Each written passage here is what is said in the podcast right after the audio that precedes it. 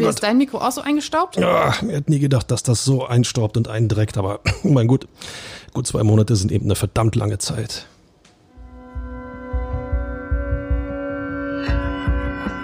Immer härter. Der Podcast der Berliner Morgenpost.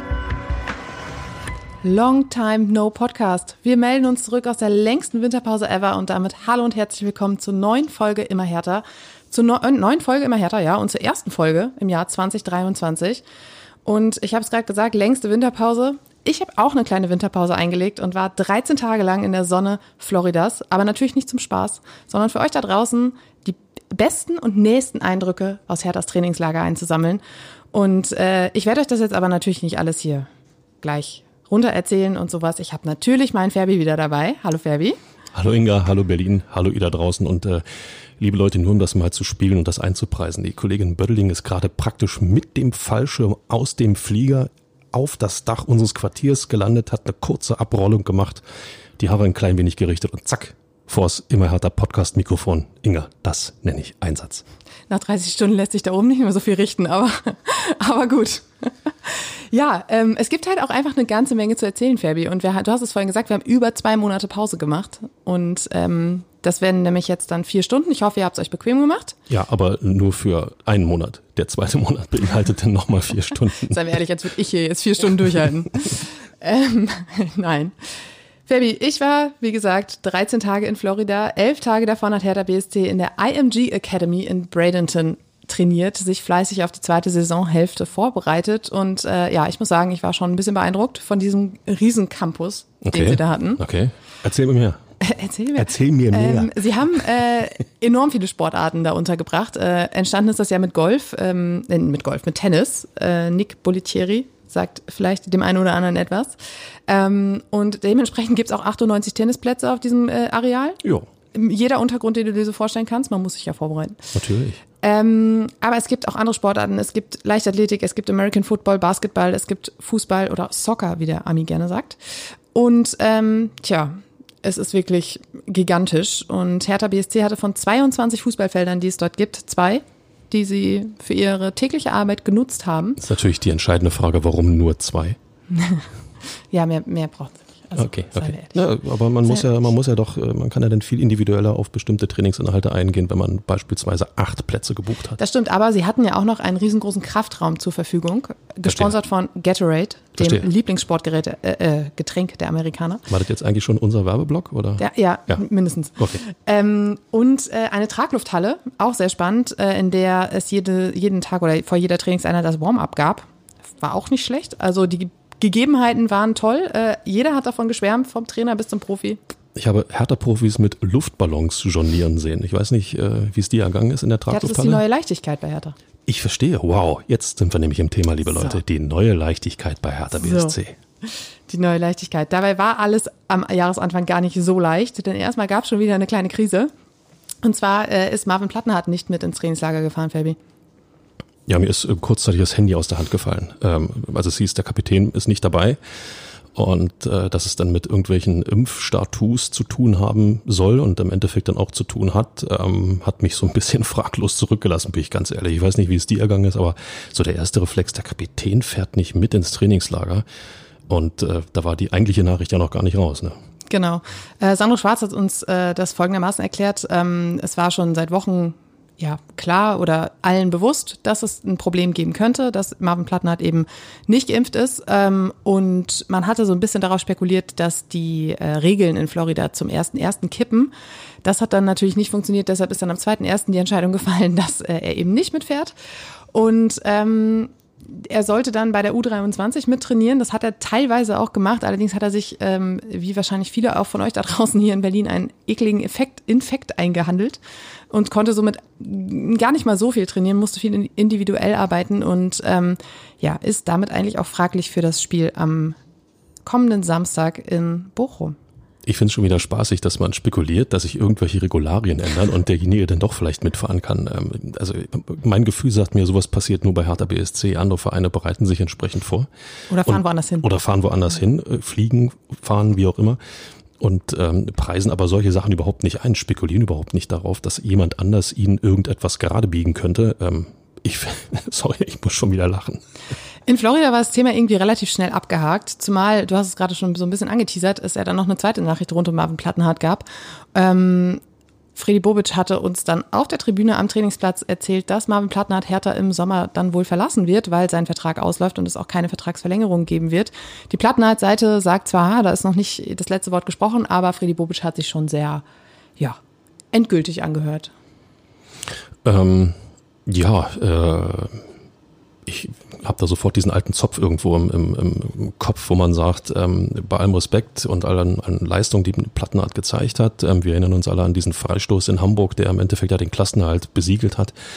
Ähm, aber wir reden auch immer noch über eine Hertha, die sich immer noch versucht, neu aufzustellen, immer noch versucht, ähm, sich zukunftsfähiger zu machen. Ähm, nun kenne ich nicht den Vertrag von Marvin Plattenhardt, ähm, glaube aber, dass ähm, auch er ein paar Euro 17 mit rausgezogen hat. Kannst davon ausgehen, dass er dann auch einer der besseren Verdiener dort ist? So, das heißt, also da kommen viele Dinge zusammen und wenn der Vertrag dann eben ausläuft, dann ist das eben ein Zeitpunkt, um auch auf dieser Position und auch was den Kapitän angeht, ein Reset zu machen und äh, je länger man drüber nachdenkt, desto mehr macht es Sinn, aus meiner Sicht. Absolut. Freddy Bobic hat auch nochmal gesagt, dass das Ziel ja auch ist, das Budget zu entlasten, die äh, Gehaltsliste ein bisschen zu, äh, ja, verdünnen, wie auch immer. Verdünnen ist gut. Man, soll, man, sollte nicht so, meine Worte heute nicht so auf die Goldwaage legen, bitte. Ich finde es bisher sehr spaßig. Ich weiß nicht, wie es euch geht, aber ich glaube, es wird noch besser. Ähm, und da, genau in dieses Thema passt ja Marvin Plattner dann auch rein. Eben, ne? Vertrag läuft aus, 30 Jahre alt, bald 31 Jahre alt. Man möchte sich vielleicht neu aufstellen und einen Topverdiener weiterstreichen und dann. Ja. Jetzt bin ich mal ganz verrückt. Warum sollte man nicht aus Versehen jemanden finden, der auf dieser Position noch besser ist als Marvin Plattenhardt? Soll es ja geben, habe ich mir sagen lassen. Böse Zungen würden jetzt sagen, äh, man hat in Maxi Mittelstädt ja schon jemanden. Ja, aber vielleicht gibt es ja einen, der auch noch besser ist als Maxi Mittelstädt. Du meinst Lukas also, Ulrich? Und Lukas Ulrich. Ich bin gespannt, wie viele Namen du noch jetzt aus dem Köcher ziehst. Das war's erstmal. Aber ähm, Freddy Vogt hat auf jeden Fall angekündigt, dass man selbstverständlich im Sommer mit einem Duo äh, in die neue Saison gehen wird. Alles andere wäre ja auch fahrlässig. Äh, wie dieses Duo dann aussehen wird, hat er offen gelassen, weil eben auch mal äh, Maxi Mittelstädts Vertrag ausläuft. Ähm, der war ja eigentlich schon letzten Sommer ein Kandidat für den Abschied, war auch im Winter irgendwie als, als Abgang gehandelt. Das hat sich jetzt irgendwie ein bisschen geändert. Äh, Freddy Bobic hat in Bradenton auch gesagt, man redet mit Maxi Mittelstädt, ähm, man möchte da ja, eine Lösung finden, wie auch immer die dann aussehen wird. Und ähm, bei Lukas Ulrich ist es ja genau das Gleiche. Ähm, da hatte ja, ich meine, Borussia Mönchengladbach schon angeklopft und äh, wollte das nächste Talent nach Luca Netz äh, stibitzen. Und da versucht man auch alles, um ihn zu halten. Er hat auch ein Angebot vorliegen. Das waren alles so Gespräche, die jetzt in der Zeit des Trainingslagers geführt werden äh, sollten. Ende offen. Ja, wie ist dein Gefühl? Also mein Gefühl sagt mir, ähm, ich weiß, ich habe die Zahl lange nicht gehört, deswegen nochmal, Etatplanung minus 50 Millionen Euro. Äh, jeden Cent, jeden Euro, den du irgendwo generieren kannst, musst du ja generieren, damit du den, äh, den Etat, die Etatplanungen auch nur ansatzweise erfüllen kannst. Ähm, klar, tut das sportlich weh. Äh, wie ist dein Gefühl? Ähm, Wenn ich jetzt weggehe von, von diesem budgetären Thema, schönes Wort, ähm, dann äh, habe ich das Gefühl, dass ähm, das jetzt auch so ein bisschen eine Chance für Maxi Mittelstädt ist, auf die er irgendwie in den letzten Jahren gewartet hat. Eben weil er dann doch dabei war, Marvin Plattenhardt zu überholen, dann ist Marvin Plattenhardt Kapitän geworden und dann war dieser Wunsch dann doch äh, nur noch ein äh, ja, weit entferntes Fünkchen Hoffnung und äh, jetzt hat er eben die, die Chance, sich da zu zeigen. Das hat er im Trainingslager auch gehabt, das hat er im Trainingslager auch genutzt, weil er eben ja, er wusste, er kann jetzt hier Werbung in eigener Sache machen. Der Trainer kann sich nur ihn angucken und eben nicht Marvin Platten hat. Hinzu kamen dann die ungünstigen Umstände hier in Berlin auf dem Schenkendorfplatz für Platte. Von daher ähm, ich, ich weiß gar nicht, ob es so sind äh, oder, oder zwingend notwendig ist, äh, Maxi Mittelstädt loszuwerden. Ist aber ein schöner Ansatz. Die Bahn ist frei, jetzt nutzt das und wenn deine Eindrücke aus Florida das bestätigen, dass er gerade dabei ist, das zu nutzen, kann das ja für alle Beteiligten doch gut sein. Genau, das denke ich nämlich auch. Ähm, ja, wo wir gerade äh, beim Personal waren, könnten wir da eigentlich direkt weitermachen. Ähm, und zwar gab es auch eine nicht so schöne Nachricht in Florida selbst. Und zwar hat sich Chidrae Juke im Testspiel verletzt. Er hat sich einen Bandschaden im Knie zugezogen, ist dann auch am Tag danach abgereist. Ich habe ihn noch gesehen, wie er durch die Lobby gehumpelt ist, das Bein von oben bis unten äh, verbunden, wahrscheinlich auch wegen des langen Fluges und äh, Thrombosegefahr und hin und her. Äh, die Ausfallzeit ist ungewiss. Friede Bobic hat gesagt, er hätte selbst mal eine ähnliche Verletzung gehabt als Profi und äh, da kannst du dann von zwei Wochen bis vier Monate irgendwie äh, auch gar nichts prognostizieren. Und ähm, sie haben sich halt auch sehr vage gehalten, was dieser Bandschaden, diese Bandverletzung im Knie tatsächlich ist, aber es soll auf jeden Fall nichts gerissen sein. Spielerischer Verlust. Ähm, ich glaube, Ich wusste, dass du das sagen naja, würdest. Ja, natürlich. Äh, noch, noch mal, äh, jemand, der, der verrückt genug ist auf dem Platz, um Dinge auszuprobieren, tut jeder Mannschaft gut. Und äh, gerade in so einem Trainingslager, wo du ja dann auch noch mal, äh, auch wenn du jetzt schon ein Weilchen dabei bist, aber du rückst dann immer wieder noch mal enger zusammen, bist immer noch mal etwas dichter in diesem in diesem Team Spirit dabei und äh, kannst das jetzt nicht für dich nutzen und auch für die Mannschaft nicht nutzen. Ähm, das ist dann schon bitter, wenn wenn gerade in Trainingslager so etwas passiert, anstatt diese jetzt mal blöd gesagt, wenn er sich schon verletzen muss, dann bitteschön jetzt in der Woche und nicht in diesen zwei Wochen in, in Florida, wo, wie gesagt, auch sehr viel Teambuilding logischerweise nebenbei läuft. Ne? Für Ejuke ist es halt auch doppelt ungünstig, weil er ist ja auch nur ausgeliehen und äh, wird im Sommer ja, wir können äh, eigentlich recht sicher davon ausgehen, auch wieder zurückkehren nach Russland, weil äh, die Ablöse die für ihn gezahlt werden müsste, ist definitiv nicht in dem von dir vorhin schon äh, angekündigten Budget okay. vorhanden. Äh, die ganz, ganz äh, spannende Frage, wer Ejuke jetzt ersetzen wird, die werden wir gleich noch äh, besprechen. Ähm, es gab nämlich auch noch weitere interessante Personalien in Florida. Zum einen ist äh, Jessica Gangkamp zurück. Ähm, wir erinnern uns, letztes Jahr im Sommer war er schon wieder auf dem Sprung zu den Profis, hat sich dann erneut verletzt und ähm, hatte sich dann kurz danach wieder erneut verletzt und ähm, ja, fiel lange aus. Jetzt ist er auf dem Weg zurück und ähm, Sandro Schwarz war recht begeistert. Er hat einen guten Eindruck bei ihm hinterlassen. Ähm, ich muss sagen, es, man, man merkte ihm schon noch an, dass da ein bisschen ähm, Spielpraxis auch fehlte. Äh, also in der vergangenen Saison war er ja zu Kräuter Fürth ausgeliehen und da hatte er sich ja diesen schlimmen Kreuzbandriss zugezogen und konnte nur am Saisonende noch ein paar Spiele machen. Dann die erneute Verletzung in der Vorbereitung und ähm, den, dann der neuerliche Rückschlag. Das heißt, er hat auch keine leichten anderthalb Jahre hinter sich. Und dass da so ein bisschen was von der Substanz und von, von der Spielpraxis verloren geht, ist selbstverständlich. Aber so ein Trainingslager ist ja nun mal auch dafür da, um sowas wieder zu sammeln. Und man hat das auch gesehen im Laufe der Tage. Die Leistungskurve ging nach oben. Ähm, das wird spannend zu sehen zu sein, äh, ob Jessica Gangkamp vielleicht auch den Abgang von Davy Selke nach Köln, denn auch das ist im Winter passiert, Davy Selke zum 1. FC Köln, ähm, auffangen kann. Ähm, der Kopf muss vor allen Dingen ruhig werden. Du musst ja. irgendwann auch wissen als jüngerer Spieler, ähm, wohin gehöre ich denn jetzt eigentlich? Dieses ähm, Ausleihen, um Spielpraxis zu sammeln, ist äh, gängige Praxis. Ähm, hilft dem einen oder anderen auch tatsächlich, aber ähm, du weißt nie, wohin du gehörst, ähm, weil dann oftmals irgendwelche Klauseln noch in dem Vertrag verhandelt sind, äh, sprich ähm, äh, Verkauf, weitere Verkaufsklauseln, die schon eigentlich einen Transfer ähm, sicher gemacht haben.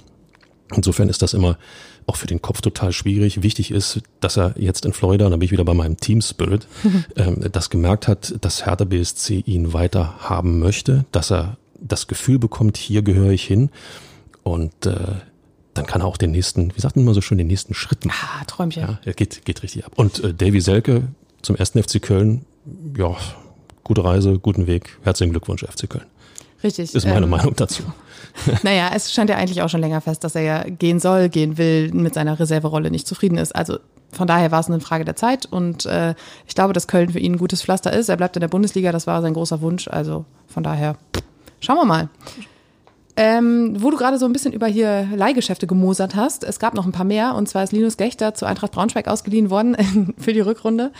Ähm, auch da, um Spielpraxis zu sammeln. Ähm, der hatte ja viel mit ähm, Infekten zu tun. Dann wurden ihm die Mandeln entfernt, um diesen Infekten vorzubeugen. Ähm, dann hat er ziemlich viel Personal vor sich in der Innenverteidigung, um äh, Spielpraxis zu sammeln. Von daher auch das ein Schritt, der irgendwie nachvollziehbar ist. Freddy Bobic hat in Florida erzählt, dass Deovaisio Seefuig auf dem Weg äh, in die italienische Liga zu Hellas Verona ist. Auch das soll, ähm, auch er soll ausgeliehen werden bis Sommer. Das war jetzt bis, stand jetzt bis vorhin noch nicht fix. Das hat sich irgendwie alles ein bisschen gezogen. Freddy Bobic hat gesagt, in Italien dauert manche, dauern manche Dinge einfach ein bisschen länger. Jetzt, jetzt passt auch einiges zusammen. Ähm, die Älteren unter euch werden sich vielleicht erinnern. Hellas Verona, Hans-Peter Briegel, die Walz aus der Pfalz mit den Stutzen immer runter am Knöchel gespielt. Uh. Ja, und äh, ich glaube, als der Kollege Seefuig hier bei Hertha angelandet ist, war einer meiner ersten Kommentare, erinnert mich sofort an Hans-Peter Briegel mit seinen heruntergelassenen Stutzen. Also insofern, vielleicht kommt da ja endlich zusammen, was zusammengehört. Sehr schön. Und äh, es gab noch Vollzug in Sachen Frederik Björkan. Ähm, der war im Sommer ausgeliehen worden. Ähm, nach Holland, genau, und kehrt jetzt aber zurück in die Heimat nach Glimt zurück. Zurück in die Heimat zurück, ja, wunderbar, ich bin auch zurück. Ja, zurück zum Sport. Genau. Ähm, das waren diese drei Personalien. Dann hat sich auch Wladimir Darida verabschiedet zu Aris Saloniki. Auch da, ähm, ja, war keine große Überraschung zu erwarten, weil ähm, er hat in der Hinrunde jetzt unter Schwarz wirklich gar keine Rolle mehr gespielt. Und Dong Jun Lee ist zurück nach Korea gekehrt. Kann man das so sagen? Ist, oh je. Ja, denke, ich denke, das äh, lassen wir gelten. Danke. Das ziehen wir Danke. nicht punktemäßig ab, das Danke. ist schon in Ordnung. Aber ähm, wenn ich das so höre, dann ist da doch schon einiges passiert auf der Abgangsseite. Also ähm, von Kahlschlag möchte ich nicht reden, aber ähm, um äh, ja in der Situation, in der sich Hertha befindet, diese Saison auch so zu Ende zu spielen, wie man es möchte, braucht es nicht nur Qualität, sondern auch Quantität. Und äh, wenn ich das jetzt kurz überschlage, zwei, vier, sechs, sieben, acht, irgend sowas in der Größenordnung. Spieler, die, Spieler, die den, den, die Mannschaft verlassen haben, ähm, das ist schon eine Menge. Ich Das- das denke stimmt. mal, dass da der eine oder andere Zugang noch äh, erwartbar sein sollte. Das stimmt, dass es eine Menge ist. Andererseits waren es jetzt auch alle Spieler, die nicht unbedingt äh, viel gespielt haben in der Hinrunde. Und das hat er wieder den Eindruck, als hätte Freddy Bobic einfach mal ein bisschen aufgeräumt und damit sein Ziel, eben diesen Kader ein bisschen auszudünnen und die Gehaltsliste ein bisschen zu korrigieren, weiterverfolgt. Durchaus. Wir werden uns an den Moment erinnern, sollte, was wir natürlich alle nicht hoffen, die Verletzungswelle zuschlagen und man sich noch daran erinnern. Ach, wie schön wäre es doch jetzt, wenn ein Vladi Darida mit Erfahrung, mit, mit Ruhe äh, in die Mannschaft kommen könnte, um zu helfen. Ähm, wie gesagt, wir hoffen es nicht, aber ähm, ist eine kleine Gratwanderung in meinen Augen. Was ähm, Zugänge für den Winter angeht, muss ich dich aber leider enttäuschen. Da hat Freddy Bobic schon gesagt, das wird es ja wahrscheinlich nicht geben. Ist, das, ist das noch meine Härte? Zitat, wir haben keinen Euro übrig. Das ist mal eine klare Aussage und äh, dokumentiert ja auch offenbar den Ist-Zustand, wer bei der Mitgliederversammlung war, die Zahlen gesehen hat. Genau. die dort präsentiert wurden. Ähm, jeder weiß, äh, eigentlich alle, die jetzt da sind, müssen es wuppen, egal wie. Ganz genau. Und deshalb ähm, sind auch die Gerüchte, die im Moment kursieren, um Fabian Reese oder Florian Niederlechner, die Friede Bobic schon für den kommenden Sommer verpflichtet hat, beides Offensivspieler, ähm, ein wenig, ja, mit Vorsicht zu genießen. Ähm, es wird gerade jetzt nach der Verletzung von Ejuke gemunkelt, dass einer, also mindestens einer von den beiden schon vorzeitig im Winter kommt. Ähm, wahrscheinlicher wäre tatsächlich Florian Niederlechner, weil Augsburg sich auch im Sturm in der Offensive ordentlich verstärkt hat mit zwei Neuen.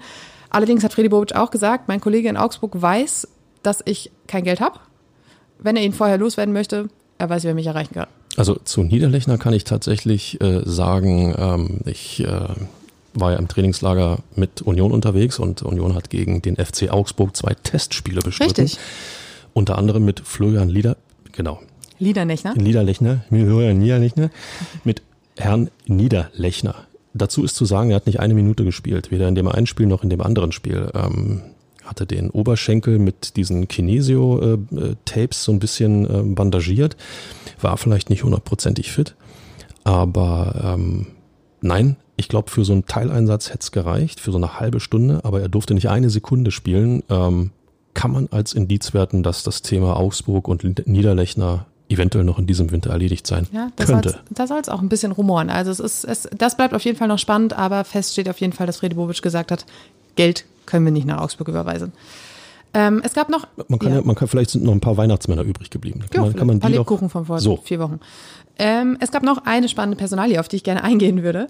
Äh, und zwar war Pascal Clemens als Youngster mit dabei im Trainingslager. Ähm, Innenverteidiger, kann aber auch auf der Sechs spielen.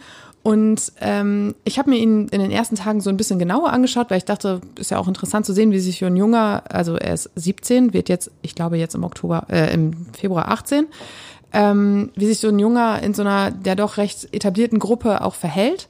Und anstatt irgendwie scheu in der Ecke zu stehen, ist auch direkt mal vor, vorangegangen, war mutig, hat auch Ansagen gemacht und äh, war jetzt irgendwie nicht so zurückhaltend, wie man das vielleicht äh, sich vorgestellt hatte. Kam natürlich bei allen Beteiligten, äh, die in der Verantwortung bei Hertha stehen, gut an. Abgesehen davon, dass du gerade äh, das- den Begriff Gruppe gewählt hast, Ja. was ja in diesem Podcast, Podcast zwingend reingehört, ähm, so D muss das es doch, machen elf Tage Trainingslager bei Hertha so, mit mir. so, so muss es ja aber Wenn du auch das jeden Tag hörst. ich sag mal, die Zeit, die Zeiten, wo, wo junge Spieler ähm, die Bälle einsammeln, äh, die Trinkflaschen sortieren und den Etablierten vielleicht die Schuhe putzen, ähm, sorry, sind ja auch vorbei. Und wenn du ein bisschen, auch erst wenn du 17 bist, aber du hast ein bisschen, bisschen, ähm, wie soll man sagen, Selbstbewusstsein, dokumentier das doch nach außen. Zeig doch gleich, ich bin nicht bloß hier, um Ball auf Pumpe und Hütche aufstelle. Damit der Flieger nicht so leer ist. So, sondern äh, bei allem Respekt, ich will ja mich etablieren, ich will hier Fuß fassen und alle Arrivierten, ich bin da, achtet auf euch, seht zu, dass er Leistung bringt. Kann ja bloß positiv sein. Kleine Anekdote dazu. Ähm, ich weiß gerade nicht genau, an welchem Tag es war, vielleicht Tag neun oder so. Ähm, Gab es im Training ein, im Vormittagstraining tatsächlich, äh, eine kleine Spielform auf drei kleine Tore, zwei Mannschaften gegeneinander. Ähm, es ging um Druck auf engem Raum, um Pressing, um sich ja frei zu laufen, um sich Torchancen zu erspielen, all das, was in der ersten Hälfte des Trainingslagers sehr, sehr weit oben auf dem Programm stand.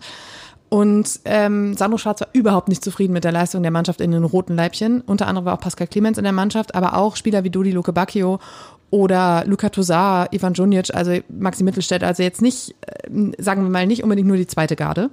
Und äh, er hat sie immer wieder ermahnt, er hat immer wieder rumgebrüllt nach dem Motto, wenn ihr hier nicht das macht, was ich will und was ich erwarte, dann müsst ihr halt laufen. Es gab am Ende auch Strafläufe tatsächlich für diese Gruppe, aber in dem Moment, in dem man dachte, jetzt müsste eigentlich mal einer irgendwie so ein bisschen ein Zeichen setzen, ein bisschen vorangehen, ähm, war es tatsächlich Jean-Paul Boetius, der eine kleine Grätsche gesetzt hat. Und danach war es aber Pascal Clemens, der da ordentlich Ansagen gemacht hat. Und das zeigt in dem Moment ja auch so, okay, er hat verstanden, worum es geht. Das fand ich schon sehr beeindruckend. Sage ich doch. Genau so musst du es auch machen, wenn genau. die Alten nicht wollen. Ich bin der junge junge Platzhirsch.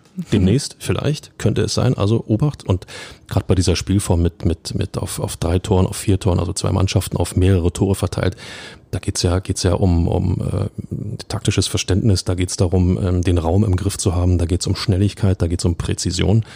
Und ähm, bei allem Respekt, äh, da dürfen denn diese Luke Barkis dieser Welt äh, dann auch mal Leistung abliefern. Ich meine, das bleibt auch beim Trainer hängen. Ja, du hast 15 gute Spiele gemacht jetzt in, in dieser Hertha-Saison. Aber ähm, in dem Moment, wo du dich im Trainingslager darauf ausruhst oder auch der Meinung bist, ähm, komm, das machen wir mal heute so ein bisschen Schnulli, ähm, nee, ist der falsche Weg. Insofern ähm, völlig richtig, dass der Trainer die zusammenfaltet und umso kühner, dass ähm, der junge Kollege Pascal den, Clemens. Siehst du, ich kann mir den Namen noch gar nicht merken. So frisch ist Clemens er noch in meinem Kopf. Pascal Clemens. Der Clemens Pascal. Nein. Finde ich gut. Finde ich super. Kann der Mannschaft nur gut tun. Das habe ich ähnlich gesehen.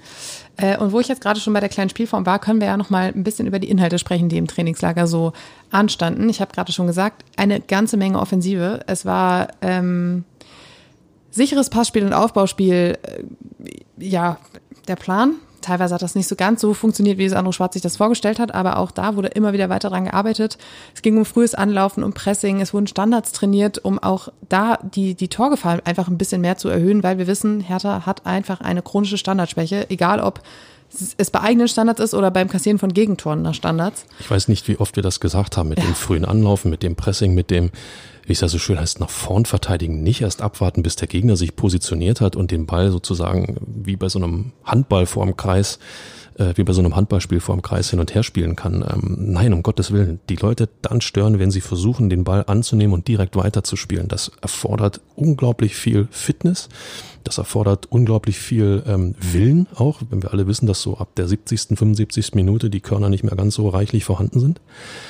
Und das musst du trainieren. Du musst deinen Körper darauf eichen, dass, dass er das macht. Und du musst vor allen Dingen hellwach sein. Insofern, ähm, das zu üben, ist also für jemanden, der äh, so tief im Tabellenkeller steht, zwingend notwendig, um den Gegner vom, Tor, äh, vom eigenen Tor fernzuhalten. Hellwach war nämlich dann auch ein Thema und zwar äh, ging es um defensive Kontrolle wirklich bis zur letzten Minute, weil Last-Minute-Gegentore, die oh ja. wir hier ja auch oh ja. bis zum Erbrechen besprochen haben, besprechen mussten, äh, sollen unbedingt verhindert werden und äh, deshalb war auch in den Trainingseinheiten bis zur letzten Minute hat Sandro Schwarz wirklich Konzentration gefordert. Da sollte niemand nachlassen, niemand eben so eine laxe Einstellung zeigen, die du gerade schon angesprochen hast. Und da hast du halt gesehen, das ist was, das stört sie so dermaßen und das hat, hat Hertha ja auch einfach echt viele Punkte gekostet. Wir haben es hier irgendwann ja auch einmal aufgerechnet. Das äh, soll nicht wieder passieren. Man soll eben keine leichte Beute in den letzten zehn Minuten sein. Das eigene Tor schützen, das klingt so banal und ist so essentiell wichtig, wenn du unten stehst. Und äh, wenn du auch weißt, und meine Hertha BSC sollte es wissen, dass du, sagen wir mal, nicht mit dem allerbesten Offensivpotenzial in der Liga gesegnet bist. Das soll die Leistung nicht schmälern, die bisher gebracht wurde.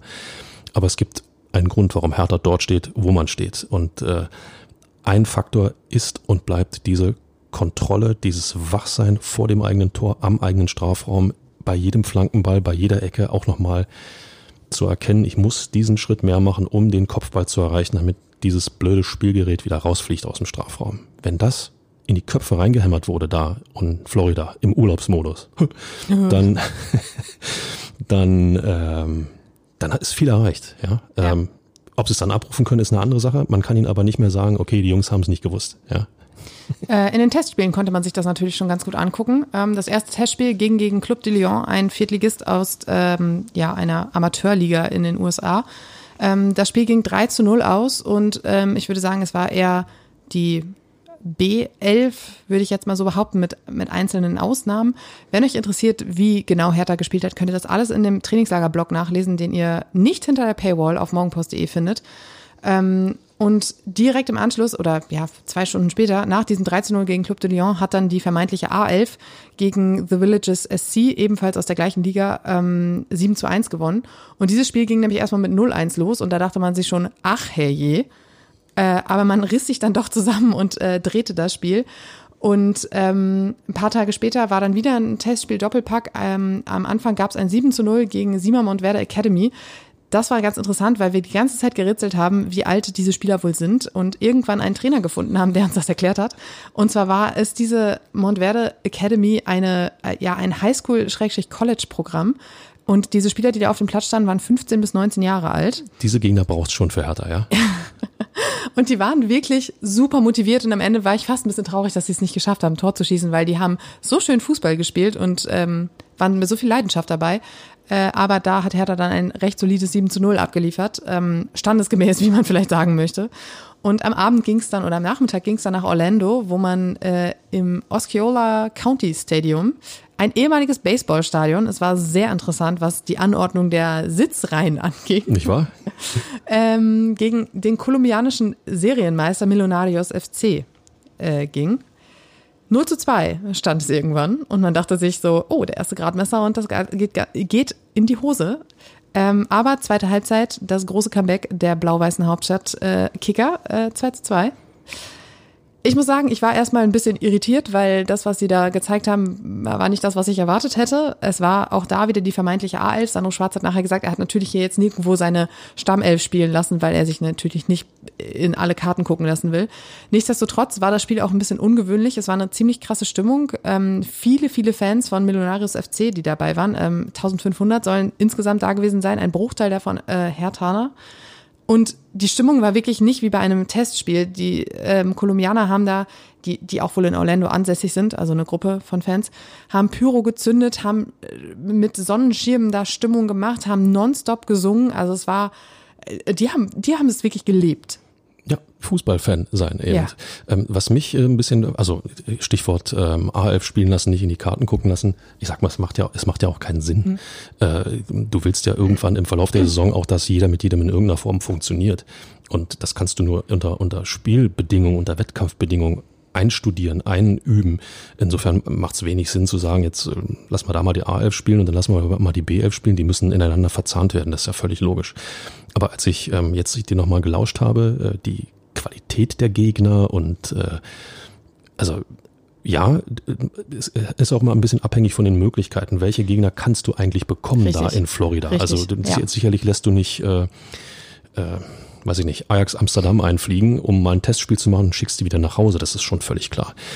Aber ähm, Mannschaften aus der vierten Liga in den USA, sorry, das kann für mich kein Gradmesser sein. Das kann für mich keine Mannschaft sein, die die Hertha-Mannschaft fordert im Sinne von, jetzt ruft mal das ab, was wir einstudiert haben. Jetzt, jetzt äh, kämpft euch mal gegen diesen Widerstand und lehnt euch mal so ein bisschen auf, zeigt mal, was ihr wirklich gelernt habt das ist mir zu einfach. Wenn Sandro Schwarz vers versucht haben sollte, eine Wohlfühlatmosphäre zu kreieren für seine Spieler, so nach dem Motto, guck mal, ihr könnt's doch eigentlich. Okay.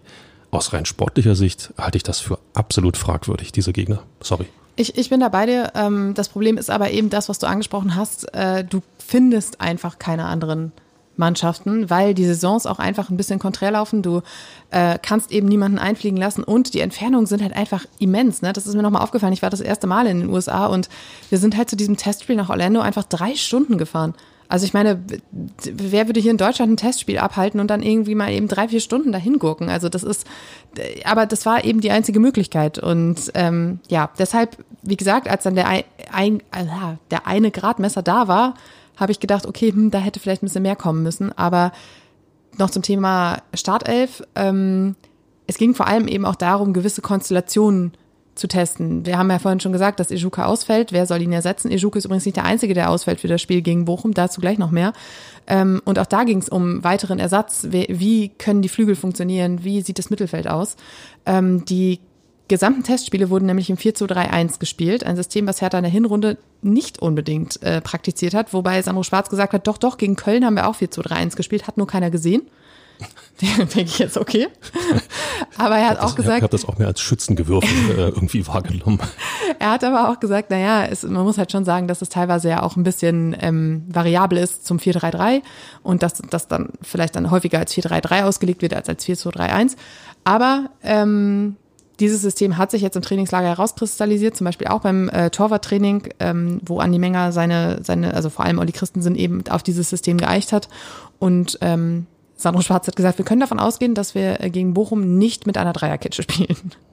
Okay, das ist mal eine klare Ansage Ja. und überrascht jetzt nicht wirklich. Richtig. ähm, aber auch dazu gleich noch mehr zur vermeintlichen Startelf. Ähm, es gab nämlich auch noch äh, Gesprächsrunden. Und zwar unter anderem mit Freddy Bobic. Und zwar genau an dem Tag, an dem Sky meldete, dass Rudi Völler beim DFB den vakanten Posten äh, in der Führungsetage übernehmen soll, für den auch Freddy Bobic gehandelt wurde. Ähm, wir hatten ungefähr eine halbe Stunde später das Gespräch mit Freddy Bobic und haben natürlich die Chance genutzt, nachzufragen, was dran ist. Und er hat so moderiert, dass er gesagt hat, er hat nie eine Bewerbung abgegeben, also kann er auch keine Absage bekommen, in dem Sinne. So kann man es formulieren, ja. Richtig. Wir haben dann auch gesagt, naja, es geht ja nicht darum, eine Bewerbung zu haben. Es ging ja eher darum, dass der DFB Interesse an ihm hatte und meinte, ja, aber hm, und erstmal sollte doch das Profil des Neuen und geschärft werden, genau das, was er Anfang Dezember schon gesagt hatte, als der Name aufgeploppt war. Und er hat nochmal gesagt, ich bin happy bei Hertha. Und der Verein und die Jungs sind mir ans Herz gewachsen und der Job macht ihm so viel Spaß wie lange nicht und schon gar nicht äh, äh, und auf jeden Fall viel mehr als, äh, als er angefangen hatte.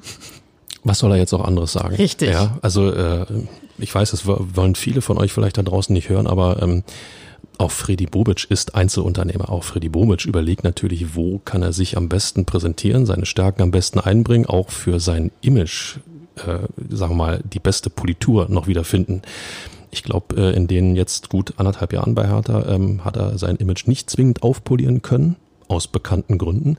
Er hat aber auch nicht gezeigt, dass er, sagen wir mal, den Griff beherrscht, äh, den andere äh, äh, Vereine in der Fußball-Bundesliga beherrschen, nämlich einfach mal zwei, drei Leute holen, die keiner kennt und die trotzdem urplötzlich komplett funktionieren. Das ist ihm bei Hertha BSC bislang noch nicht gelungen in meinen Augen. Wobei, ganz kurz einhaken da, ist ja auch immer eine Frage der Leute dahinter sind. Es gibt ja auch einen Direktor Kadermanagement zum Beispiel, der vielleicht auch nicht unbeteiligt ist an solchen Entscheidungen. Ja, aber in der Verantwortung steht dann vielleicht doch der Kollege Fredi B. Ähm, und zum anderen, alles, was er, was er gesagt hat, ähm, liebe Leute, nochmal entspannt nachlesen und nochmal wirklich nach dem Passus suchen, ich gehe nicht zum DFB, ich bleibe bei Hertha BSC. Das habe ich nirgendwo gehört, das habe ich nirgendwo gelesen. Und ähm, damit lässt sich Bobic auch alle Türen offen. Weißt ich, du, warum du es nirgendwo gelesen hast? Weil es keiner aufgeschrieben hat. Weil er es nicht gesagt hat. Eben, weil er nicht blöd ist. So, darauf, darauf wollte ich hinaus. Ähm, dass er sein, sein äh, Schicksal natürlich nicht äh, ultimativ äh, mit Hertha BSC verbindet, glaube, das sollte uns allen klar sein. Sollte sich die Chance ergeben, beim DFB etwas wirklich bewegen zu können, glaube ich auch, dass sich Freddy Bobic dafür interessieren würde. Ja, ähm, ich habe ein ganz mulmiges Bauchgefühl, was den Sommer anbelangt in Sachen Freddy Bobic, ähm, aber ähm, das ist dann mein Bauchgefühl. Das kann auch vom Sandwich von heute Mittag herrühren. Ich könnte mir vorstellen, dass du dein äh, Bauchgefühl noch ein bisschen weiter verlagern musst auf 2024. Ähm, es wurde nämlich auch viel geschrieben, dass der Plan jetzt ist, mit Rudi Völler bis zur EM im eigenen Land, im eigenen Land 2024 zu überbrücken, um dann mit Freddy Bobic weiterzuarbeiten, weil Bobic Vertrag bei Hertha dann eben ausläuft und man dann keine Ablöse mehr ähm, zahlen müsste. Das hat man mit äh, beim DFB mit Völler übrigens schon mal gemacht und Schwupps war äh, Vize-Weltmeister und äh, dementsprechend hat er dann nochmal zwei Jahre hinten dran gehangen. Also ähm, auch da weiß keiner, was die Zukunft bringt. Ich sage klipp und klar, Bobic wird für den DFB interessant bleiben. Und ich glaube auch, Bobic interessiert sich für eine, einen Posten Ja. beim DFB. Ja. Dass er natürlich sagt, Leute, ihr müsst erstmal überhaupt an Strukturen arbeiten, ein Profil, wie er ja gesagt hat, ähm, erstellen, um zu wissen, wer kommt dafür in Frage. Ist natürlich völlig richtig. Aber ein klares Nein zum DFB habe ich nicht gehört. Und ein klares Ja zu Hertha auch nicht. Heißt, Aber er ist doch happy bei Hertha. ja, natürlich. Äh, vielleicht kann er beim DFB aber noch happier werden. So, ähm, nochmal, nochmal. Yes, 31 Stunden und äh, die Kollegin Bödeling legt hier ein Tänzchen hin. Nein, ähm, nochmal, glaube, dass sich da was tun wird und ähm, ob das dann diesen Sommer ist oder meinetwegen dann erst 24. Ich glaube aber, dass sich in die Richtung Bobic und DFB etwas entwickeln wird. Wie weit das reicht, vermag ich nicht zu beurteilen, aber ähm, wie sagst du immer so schön, es bleibt spannend. Es bleibt spannend, immer. Er hat auch gesagt, äh, dass er dem DFB immer zur Verfügung ste äh, steht, immer Hilfe anbietet und sowas. Siehste, siehste. Also nicht zur Verfügung steht, aber also was Hilfe angeht. Ne? Man kann ihn immer fragen, wenn, wenn Hilfe gebraucht wird. Er Ja, man kann ihm immer fragen. Äh, gerne Herr. Bobic, wir hätten jetzt dieses Büro nach Ihren Wünschen gestaltet mit den Farben und äh, der äh, grau oder beige an die Wand. und, und der Sitzgruppe. Ja, und äh, wenn Sie wollen, kommen Sie einfach mal vorbei und schauen Sie es an. Es gab äh, in dieser Medienrunde auch noch viele, viele, viele andere Themen, die ich aber alle schon angeschnitten hat, habe. Es ging um Seefolk, es ging um die klamme Kasse und dass es kein Geld für Neuverpflichtungen gibt. Es ging um die Abgänge im Winter, die das Budget entlastet haben und dass das im Sommer weiter vorangetrieben werden soll. Es ging übrigens auch um Santi Ascasiba, der zu US Cremonese ausgeliehen ist, wie wir alle wissen, und der jetzt aber auf dem Weg nach Argentinien zu Estudiantes ist, weil er unbedingt zurück in seine Heimat wollte aus privaten Gründen und ähm, ziemlich Heimweh hatte. Somit wird er jetzt von Cremonese nach Estudiantes ausgeliehen und im Sommer wird man dann schauen, was passiert. Das heißt, äh, Santi bleibt auch da ein interessantes Thema, ähm, weil er eben noch nicht verkauft ist. Aber ich muss jetzt, ähm, Inge, jetzt äh, brauche ich mal dein Gespür für Menschen. Äh, wenn Bobic oder so, wenn, wenn Bobic sagt, ähm, äh, hat noch nie so viel Spaß gemacht, bei Hertha zu arbeiten und der fühlt sich gerade sehr wohl und der ist, wie sagt er, happy. Happy. Wie hast du ihn erlebt? Ähm, hat er, Entspannt. hat er, ja, hat er sich auch so gegeben, wie, er- wie er erzählt hat? Ja. Er war äh, sehr entspannt, ähm, was vielleicht auch damit zusammenhing, dass er schon drei Wochen Urlaub in Florida hinter sich hatte, zu dem Zeitpunkt, als Na, er ins toll. Trainingslager reiste. War auch dementsprechend äh, gebräunt und äh, entspannt einfach. Und ähm, dieses also ich meine, ich weiß auch, wie es im Fußballbusiness läuft und dass ähm, er sich da jede Hintertür aufgehalten hat, was den DFB angeht und dass es kein klares Nein gab und kein klares Ja für Hertha. Aber dass er sich in diesem Moment mit dieser Aufgabe wohlfühlt und dass er auch niemand ist, der diese Aufgabe jetzt einfach abbricht und sagt, ja, hat nicht funktioniert, egal. Ähm, dafür ist er zu sehr Sportsmann. Und ähm, ein bisschen hatte ich schon gemutmaßt, naja, diese Sommervorverträge mit Niederlechner und Rese, das ist ja auch schon so ein bisschen so, ha, vielleicht, um dann nicht so viel gebrannte Erde zu hinter, äh, verbrannte Erde zu hinterlassen, aber so wie ich ihn jetzt erlebt habe, ähm, ist er, glaube ich, ganz zufrieden damit, dass sich jetzt erstmal an einem anderen Namen abgearbeitet wird, nämlich an Rudi Völler. Er hat das auch noch ein bisschen befeuert, hat gesagt, er kann gar nicht verstehen, wie sie jetzt erst auf ihn kommen. Er wäre schon sofort auf ihn gekommen. So clever, der Mann. Ähm, und kann jetzt seinen Job da so ein bisschen weitermachen und was im Hintergrund läuft, das wissen wir nicht und das werden wir wahrscheinlich auch nicht erfahren. Aber äh, in diesem Moment ähm, war er bei Hertha und war das ganze Trainingslager da und hat ähm, Gespräche vorangetrieben, hat sich die Trainingseinheiten angeguckt und ähm, ich habe ihn wirklich vor Ort erlebt und nicht mit den Gedanken in Frankfurt. Ich, ich glaube auch nicht, dass er ähm, verbrannte Erde äh, bei Hertha hinterlassen würde, beziehungsweise woll, will ähm, oder oder Will Trüm- nicht, aber die oder- Frage ist ja, wie es sich für ihn anfühlt, wenn er das jetzt richtig, abbricht. Richtig, oder, oder ein Trümmerhaufen. Also ich glaube schon, dass er sich, ähm, wenn er sich dann mal verabschieden sollte, konjunktiv, liebe Leute, sollte, dann ähm, will er natürlich ein Feld äh, hinterlassen, ähm, wo niemand denn sagen kann, ah, der Bobic hat aber hier wirklich Müll hinterlassen, wir müssen jetzt erstmal wieder aufräumen. Richtig. Ähm, der, das, das lässt sein Ego auch gar nicht zu. Ähm, das glaube ich auch nicht. Nichtsdestotrotz, ähm, die Gedankenrichtung Frankfurt-Main, ich glaube, die ist da. Das, das glaube ich auch auf, auf jeden Fall. Und äh, man soll mir den Bundesliga-Manager zeigen, der nicht darüber nachdenken würde. Ich wüsste einen, aber lassen wir es dabei. Worum ging's noch? Es ging noch um Triple Seven, um den äh, potenziell neuen Investor. Ich wollte gerade fragen, ist das der neue Softdrink in, in den USA? Triple Seven, und dann sagst du Investor. Nee, der vermeintliche Investor, der ja in Miami sitzt, ähm, das läuft alles. Äh, Bobic konnte jetzt keine neue, keine neuen Erkenntnisse, keine neue Wasserstandsmeldung geben. Das liegt immer noch alles bei den Juristen. Man sucht einen gemeinsamen Weg, man arbeitet dran, aber er hat auch gesagt, er war von vornherein nicht davon ausgegangen, dass es in zwei Monaten äh, oder in zwei Wochen hat er gesagt, irgendwie über die Bühne ist. Von daher, das läuft, aber ähm, er meinte auch in die richtige Richtung und von daher brauchen wir da einfach noch ein bisschen Geduld. Wichtig ist nur, dass es überhaupt läuft. Ja, ich Genau. meine, alle haben ja in irgendeiner Form jetzt offenbar Bereitschaft äh, signalisiert. Ähm, das Windhorst-Lager, Kai Bernstein hat sich sehr wohlwollend in diese Richtung geäußert. Ähm, Triple Seven, spricht man diese aus? Triple Seven, ist das so? Seven, ja. Okay. Du Wir kannst auch 777 sagen, aber das ist ein bisschen anstrengend. Ja, das äh, machen wir mal nach dem dritten Bier. Ähm, Oder nach 32 Stunden. Oder, oder nach zwei oder nach 32 Stunden, genau. Ähm, also in dem Moment, wo alle drei äh, Parteien ja ähm, signalisieren, wir wollen's, wir wollen es, ich glaube auch, dass es dann funktionieren wird. Also da wird sich keiner irgendwo in den Weg stellen. Jeder wird ein bisschen Kompromiss abgeben müssen und ähm, ich denke, das passt. Wann, werden wir sehen. Interessant war vor allem die Medienrunde, die wir mit Jean-Paul Boetius hatten. ähm, bekanntlich der gute Launebär bei Hertha BSC. Jawohl. Immer am Lachen. Was sagt, was sagt Herr Tinio dazu, wenn Boetius der gute Launebär ist? Herr Tinio ist ja nicht der gute Launebär. Sondern? Das Maskottchen. Das ist kein gute Launebär? Nein. Wir schweifen ab. oh je. Ähm, ja, Djanga Boetius hat äh, auch viel erzählt von seinem vergangenen Jahr, das ja sehr, sehr turbulent war. Erst lief sein Vertrag in Mainz aus, dann war er plötzlich, wie man in den USA so schön sagt, Free Agent.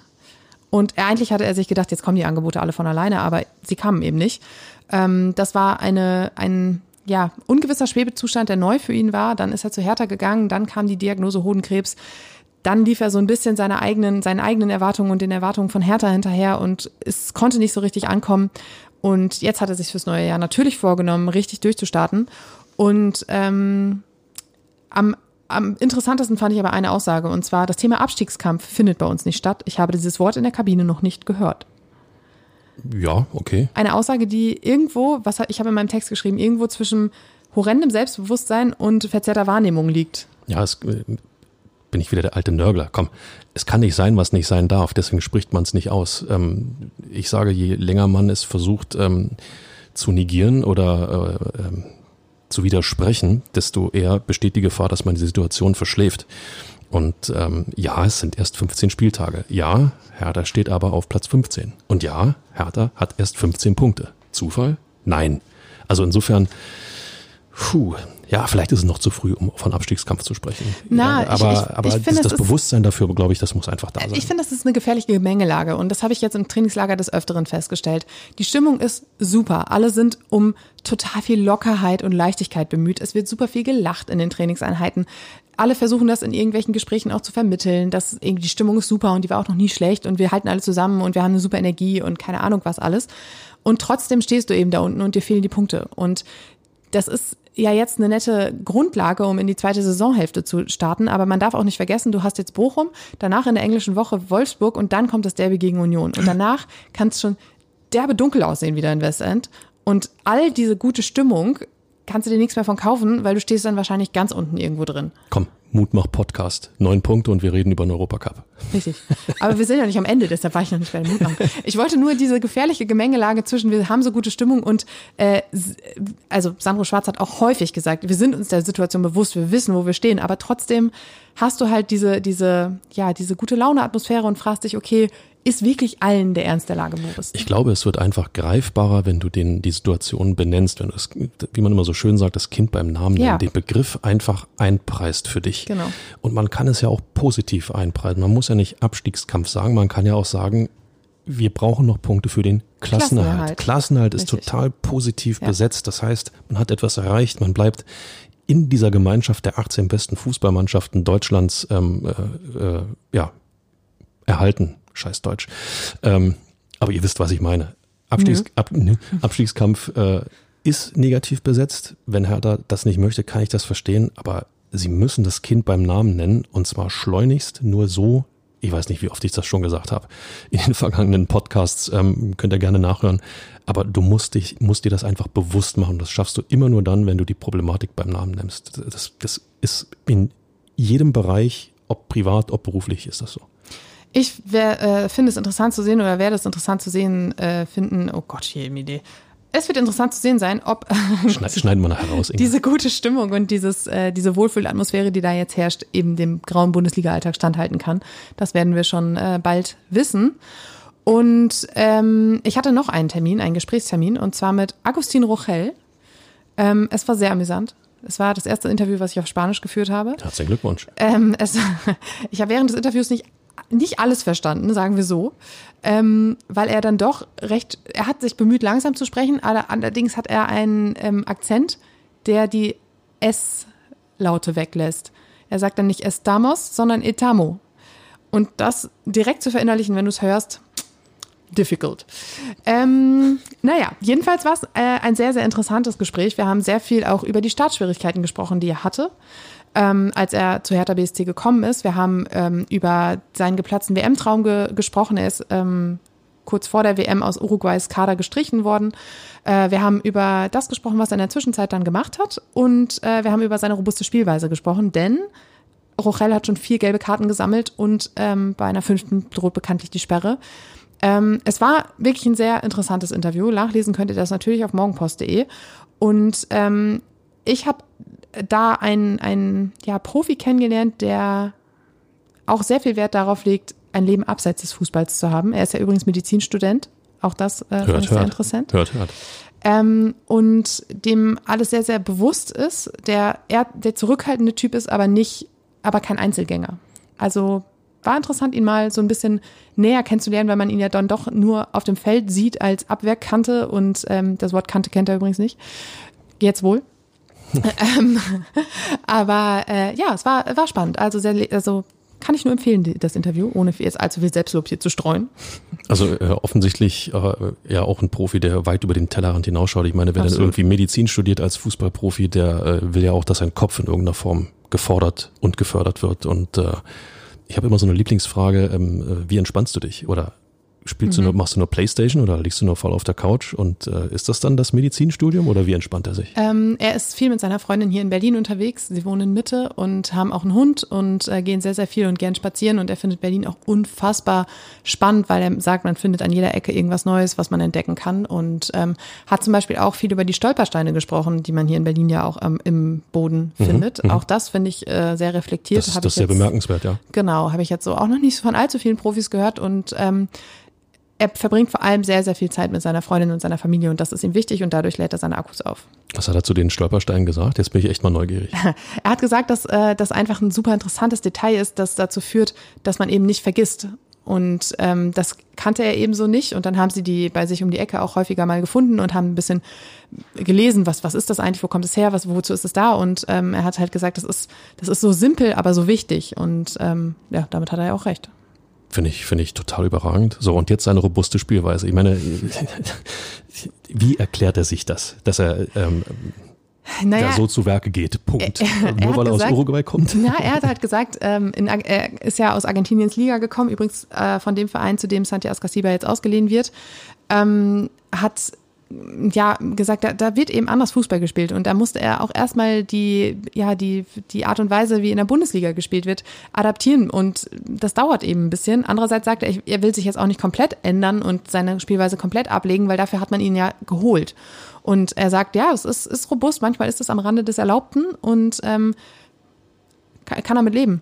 Ist eben, ist eben Uruguay. Man darf nicht vergessen, Uruguay war erster Fußballweltmeister, haben 1950 den zweiten Titel geholt und ähm, seitdem ist dieses kleine Land auch darauf geeicht, ähm, zumindest alles zu versuchen, äh, international wieder diese Rolle zu spielen. Das heißt, äh, trotz nur sehr geringer Einwohner ähm, haben die unglaublich viel Fußballschulen, unglaublich viel Akademien, wo die Spieler ähm, äh, ja auch darauf getrimmt werden, erfolgreich sein zu wollen. Ja, Ja. Ähm, nicht mit unbedingt den fußballerisch besten Mitteln, sondern mit dem, was ihnen möglich ist. Und wenn äh, Rochel eben äh, die Abwehrkante ist, jetzt weiß er ja, was das ist, dann setzt er diese Mittel eben ein. Dass das hier und da dann zu einer gelben Karte führt, ist, glaube ich, völlig normal. Aber ähm, alles, was du jetzt so erzählt hast, ähm, das passt für mich ins Bild ähm, dieser Fußballausbildung in Uruguay und ähm, cooler Typ. Macht mir jetzt schon Spaß. Er ist auch der erste Uruguayer bei Hertha und hat gesagt, das äh, ist für ihn eine Ehre und da möchte er dann auch ein bisschen Werbung machen, weil in Europa wären sie ja auch nicht so viele. Ja, es sind auch in Uruguay nicht so viele. Nee, das stimmt, aber in Europa noch weniger. äh, Fabi, lass uns jetzt, wir sind ja, wir überziehen hier schon wieder maßlos.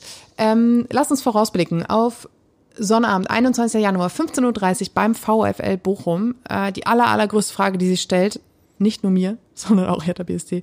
Wie gut klappt die Eingewöhnung ins kalte Berlin? Was passiert mit dem Jetlag? Hertha BSC hat Medizin, äh, von der medizinischen Abteilung ein paar Hinweise bekommen, wie man sich jetzt in den ersten Tagen zu verhalten hat, ähm, um eben den Jetlag möglichst schnell aus den Klamotten zu schütteln. Ähm, aber die Frage ist halt, wie es dann doch funktioniert, ne?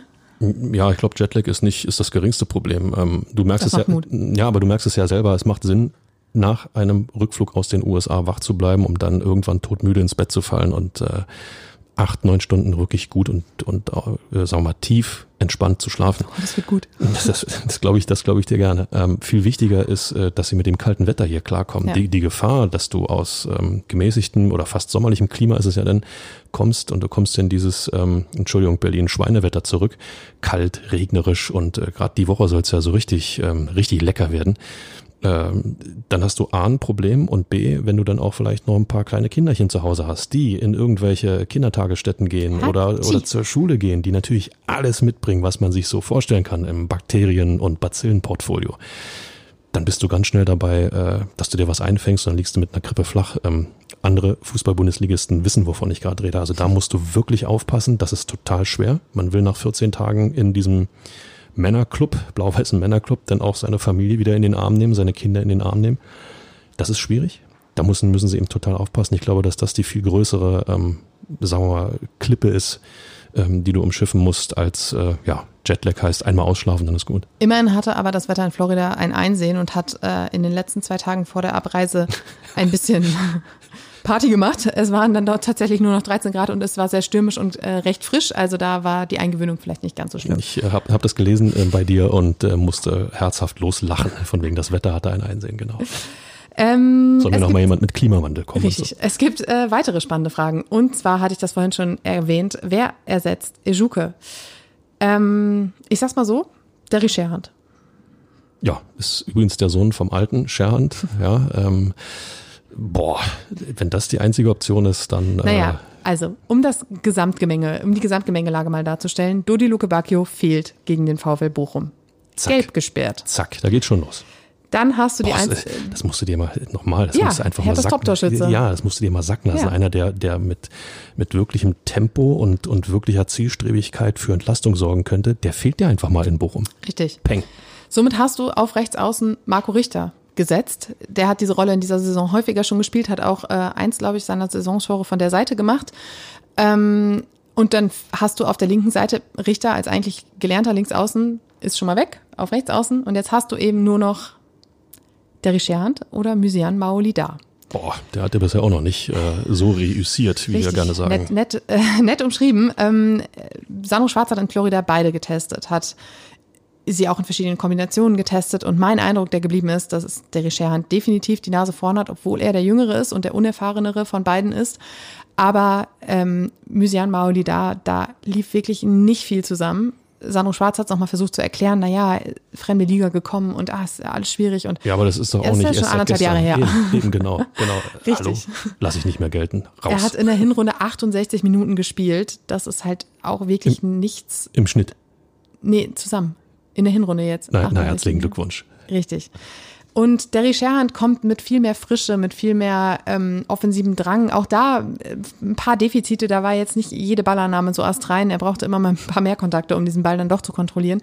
Aber man hatte zumindest das Gefühl, dass er offensiver denkt, dass seine Ideen auch ankommen, dass er auch mal einen Ball auf Wilfried Kanga in der Sturmspitze verteilen kann. All das beim Mysian Maroni da ausbaufähig. Ja, ähm, also du legst dich auf Derry Sherhand fest. Das ja. merke ich, merke ich gerade immer mehr. Ähm, wenn du mir allerdings sagst, der brauchte zwei, drei oder auch mal mehr Ballkontakte, wirst du in Bochum nicht kriegen. Bochum kämpft mehr denn je um die Existenz in der Bundesliga.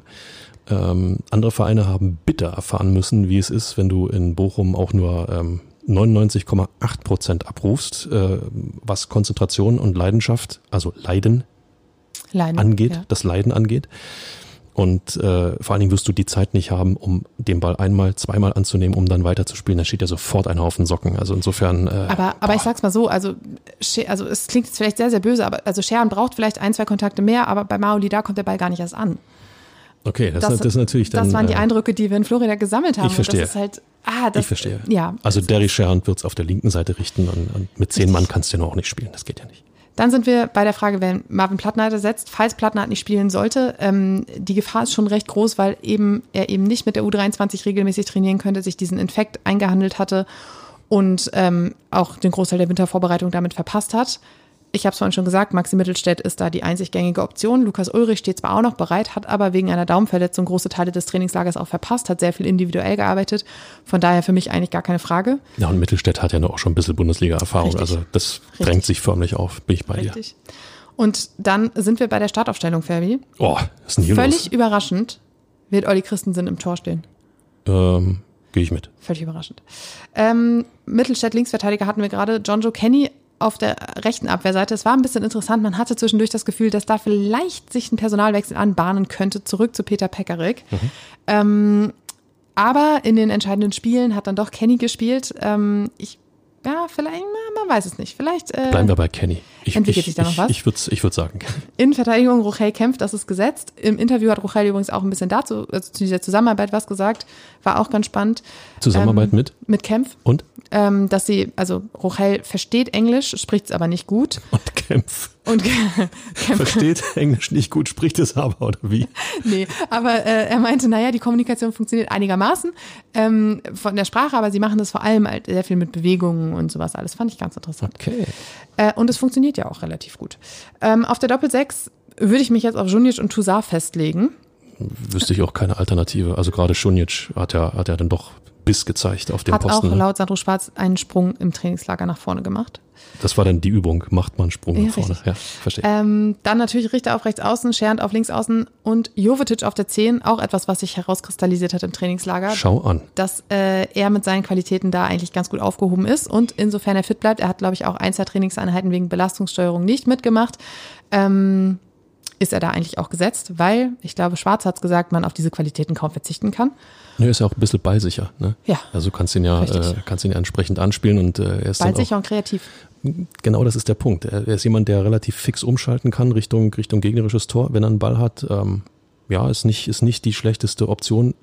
Muss er natürlich oder musst du natürlich einstudieren, weil du äh, anders als wenn du Stürmer bist, dann noch viel, viel mehr auf deine Mitspieler achten musst. Die Leute neben dir, die Leute hinter dir. Ne? Aber ähm, also wer, wenn nicht Jovetic, bitte. Djanga Boetius war auch noch eine Option für diese Position. Allerdings ähm, konnte er nicht so richtig überzeugen, was das angeht. Vielleicht auch, weil er einfach noch ein bisschen Wollte gerade sagen, der braucht noch einen Rückstand Moment. hat. Ne? Richtig. Und Sturmspitze Ja. ja, kann gar nicht besser sein. kann gar kein anderer sein. Mal sehen, wie viele Wortspiele wir noch finden in den nächsten Hertha-Podcasts. Massig. Ähm, ich hatte schon gesagt, Rochel droht die fünfte gelbe Karte und man trifft auf den Tabellen 17., der nur einen Punkt hinter Hertha steht ähm, und vor der Winterpause auch einen ziemlich guten Run hatte. Ich glaube, also Bochum war die einzige Mannschaft, der es richtig, richtig, also wirklich gar nicht entgegenkam, dass diese Winterpause kam. Äh, Hertha hingegen das dann eben schon, weil man dann ein bisschen mehr Zeit hatte. Ich, ich sehe schon, worauf das gleich hinausläuft. Aber die Situation, also allein dieser Auftakt ins Punktspiel ja, zeigt ja, wie, wie ähm, die Situation für Hertha BSC ist. Wenn du da aus Versehen verlieren solltest, und machen wir uns nichts vor, das ist nicht unwahrscheinlich. Und dann haben wir noch den VfB Stuttgart. So, wenn es blöd läuft, bist du nach diesem Mit Spieltag mit, mit, so, mit Bruno Labbadia Und de- dem Kamelhaarmantel. de braune Kamelhaarmantel. Ähm, dann bist du 17.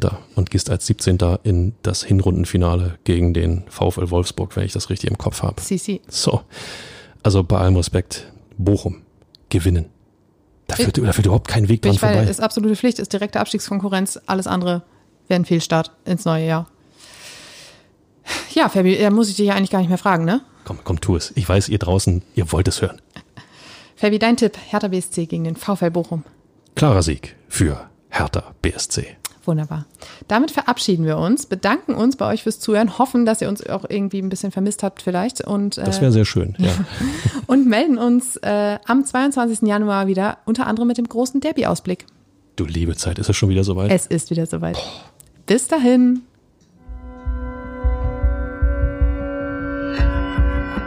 Immer härter. Der Podcast der Berliner Morgenpost.